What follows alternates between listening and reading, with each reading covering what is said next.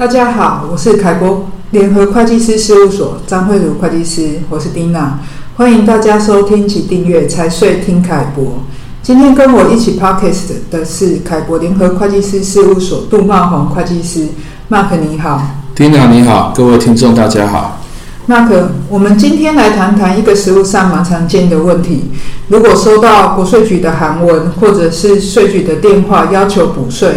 我想无论是任何人，尤其是第一次碰到这样情况的客户，一定都会感到非常的焦虑。那么，我想请你分享一下实务上你会如何建议客户该如何面对国税局？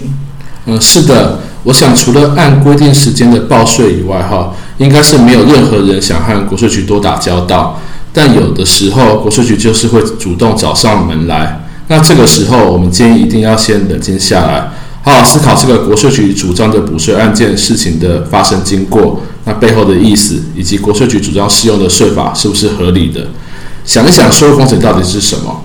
当然，我们也可以直接把补税缴掉，那就一了百了了，哈。但实务上，我们常碰到的是，即便想把税缴掉来解决问题，但问题还是一直来，因为问题事实上并没有完全的解决，甚至衍生更多的问题。例如，税局本来是查海外所得税，结果后来却衍生到查赠与税了，哈，那这样子的税务风险其实反而就更高了。可是，一般人碰到这样的情况，的确很难冷静思考。大部分的状况应该看到补充函令，就内容就看不太懂了，那也就更难去考虑衍生的税务风险。没有错哈，所以我们强烈建议寻找专业的会计师来请求协助。我分享一个案例，我们有个客户因为漏报个人的所得额一千多万，而收到国税局的补税函文，要求补税综所税的金额高达数百万。但经过我们的研究后，发现其实税局掌握的事证并不是这么的明确，导致引用的税法依据可能也存在争议。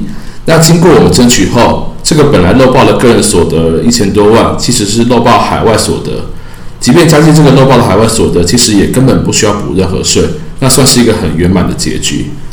这样子一来一回，真的差的不少。所以我们建议，面对国税局的查核的时候，除了要冷静面对外，更重要的是，考虑寻求值得信赖的专业税务团队协助处理，除了可以评估潜在的税务风险、分析应该采用的应对方式外，也许有机会能以更好的方式来解决税务问题。